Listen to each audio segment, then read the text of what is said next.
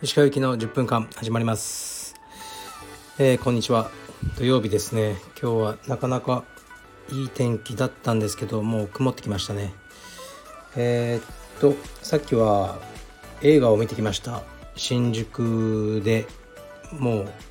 う、ね、僕が好きな映画館新宿武蔵野館かな、まあ、古い映画館ですね。やっぱり新しいシネコンと比べるとこう傾斜が弱いんですよね。だから前の席の人が結構背高め、ね、座高高めだと見えないことがありますけど、まあ、新宿の映画館は全部好きですね。で見たのは森山大道さんのドキュメンタリーですね。で森山大道さんとかって、まあ、僕にとってはすごい人。だけど一般の方はほぼ知らない人だと思うんですね。写真家さんですね。うん。でこのあのドキュメンタリーも写真をちょっと真剣にやってる人には相当響く。もう作品が出てきたりワードが出てきたりビンビンに来ると思うんですけど写真をあんまりやったことない人が見たらもうはって感じでしょうね。多分すごくつまらない作品になるんじゃないかなと思いましたね。まあ、あの森山さんの伝説的な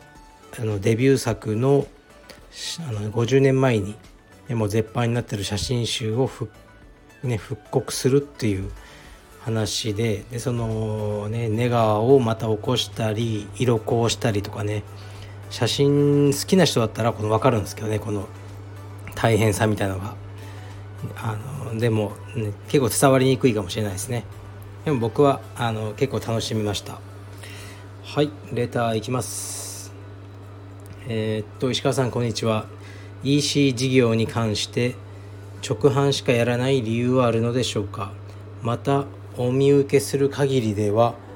オンライン出店もベースのみでウェブ上の複数店店舗複数店舗出店も行われ行われてないと思います。それとも私が不勉強なだけで系列道場以外に卸売や業販もやられているのでしょうか。普通は物販をやろうとした時に卸売あるいはアマゾン楽天などの大手ウェブモールに複数出店で露出を稼ぎたいと考えがちですがその辺りはどのようにお考えですか。いろいろな計算があってのことと思いますが販売チャンネルを限定しているのもブランド戦略としていいなと思います。よろしくお願いします。はいありがとうございます。えっとですねあのまあ卸売は各道場にやってます。ね。でアマゾン楽天さんとかねよく営業来るんですよ。やってもいいなと思ってるんですけど結構手数料とか高くてあとその在庫の管理がちょっと難しくなるんですよね。一括してできないんで。うんそこが問題なんですよね。アマゾンで売れたと思ったらねもう別の今のベースでもうすでに売れてて、ね、在庫切れだったとかそういうのがあるからいつかやるんだったら本当に一人誰かを雇いねあのどっか倉庫みたいなのを借りて自分たちで。でそこでもう彼が全部出荷作業をやると。だったらいいと思いますね。今僕が倉庫に払ってるお金を彼の給料に出しても全然あの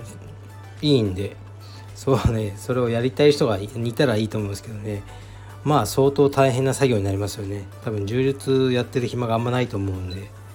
はい。という感じです。まあねあのオンラインストアがね僕のこのあの一番大事な業務じゃないのでそこまでやってないって感じですね。はい。あくまでも充実道場がねあの僕のあの主たる業務ですね。えー、っと次いきます。石川先生こんにちは。毎日の更新楽しみにしています。自分はカルペディウム青山に通って3年ほどになります。練習が楽しすぎます。個人的にはスタッフの指導レベルの高さがその要因の一つかと思っています。世良先生岡崎先生鈴木先生どのクラスに出ても満足できて最高です。以前代行でクラスをしてくださった石川先生のクラスもとても分かりやすくて大満足でした。カルベディエムがここまで大きくなるための礎の一つは石川先生の指導力があったかなとしみじみ感じながらクラスを受けた覚えがあります。質問なのですが石川先生の思う良い指導分かりやすい説明とはどんなものですか？回答いただけると嬉しいです。体に気をつけて頑張ってください。はい。ありがとうございます。うん。こういうレターをいただくのが一番嬉しいかもしれないですねえー、っとやっぱ指導レベルっていうのはすごく大事でえー、っとまあ分かりやすいとかね良い指導っていうのはやっぱりプライベートレッスンじゃなくてクラスの場合はそのクラスの全体の利益を見るってことですよね。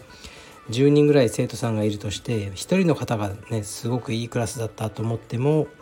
他の人がよく理解できなかったらやっぱり意味ないので最大公約数を見つけてそのクラスのレベルの教えるってことですね。だだからあと組ませ方とかも大事ですよね。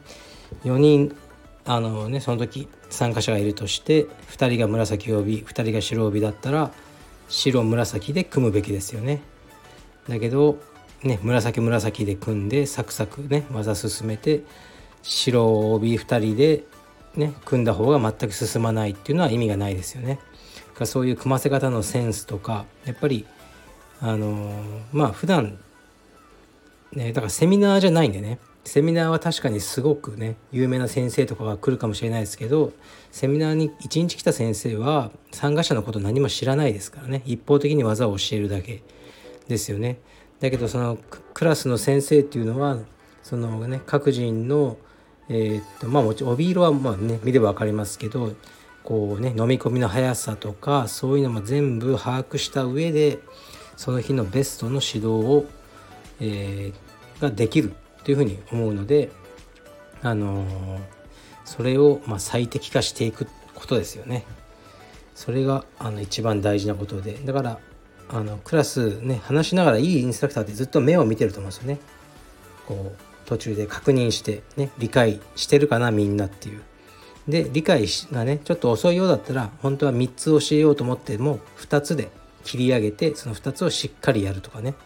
まあ、サクサク進むようならじゃあもう一つここからあの応用の技を教えます。一歩進んだり。でその辺の独りよがりにならずに、あの参加者の理解度に応じてその日のベストを出すっていうのが一番いい指導だと僕は思います。はい。次にきます。えー、と石川さんこんにちは。いつも楽しく拝聴させていただいております。石川さんが現在腰痛で通われている治療院はどのようにして見つけられましたか？私も腰痛ですがネットで治療院を検索するとゴッドハンド的な古代広告をしている治療院がたくさんヒットしてしまいどこに行っていいか分かりません。ご回答よろしくお願いします。はい。ネットはねやめた方がいいですよ。ネットでこう上に出てくるところほど、まあ、そういうなんかね SEO 対策とかにお金と時間を使ってる治療院だと思いますね。もう口コミだけです僕は。やっぱり周りにねもうあのね充実のみならずアスリートいっぱいいるのでそういう人たちがあの良かったよ。ってね言ってくださるところをにあの言ってますね。もちろんねやっぱ合う合わないなので行ってみてちょっと僕には合わないなとかもありますけどあのぱりね信頼できる人があの進めてくれるとこっていうのが一番いいんじゃないかなと思いますね。はい。えー、っと今何分だ？もう一つぐらい行きましょうかね。えー、っとちょっと待ってくださいね。えー、っとこれいくか。えー、っと石川先生都内のカルペディエムの40代紫帯会員です。最近コロナの影響で試合があまりないのですが試合に勝つための練習についてお伺いしたいと思いました。私の所属しているカルペディエム道場のスパーリングは通常5分間ですがその5分間に例えば3分かけてパスガードし2分間抑え込むとかまた逆のパターンもありおじさん充実感にあるあまり動きのないスパーリングになってしまうことが多いです。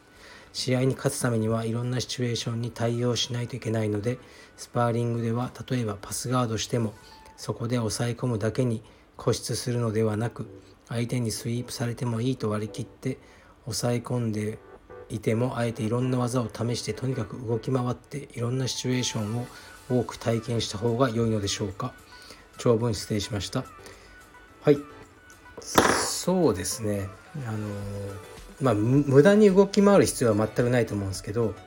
あの抑え込んでねそこで終わっちゃうのもなんなんで僕はいろいろやりますねその結果ね戻されたりバランス崩して死体になっちゃったりとかあーとかありますけどまあそれはね別にあのいいというか試合だったらもうねめっちゃ塩試合でも何でもいいんで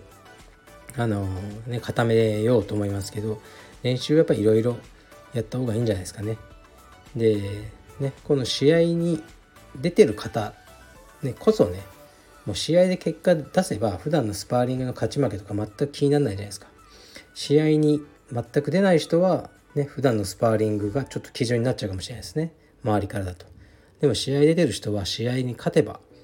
いいのでもう練習は練習と割り切って、ね、いろんなことをやってみて普段あのー、ね、やってないガード試したり、こういう質問もすごい多いですよね。あのするのがいいと思います、はい、気づくとね得意な形になっちゃうんですけどね、まあ、それは仕方ないんじゃないですかね。はい。でえー、っと最近もうレターに追われてねあの全然僕の近況報告みたいにしないですけどまあ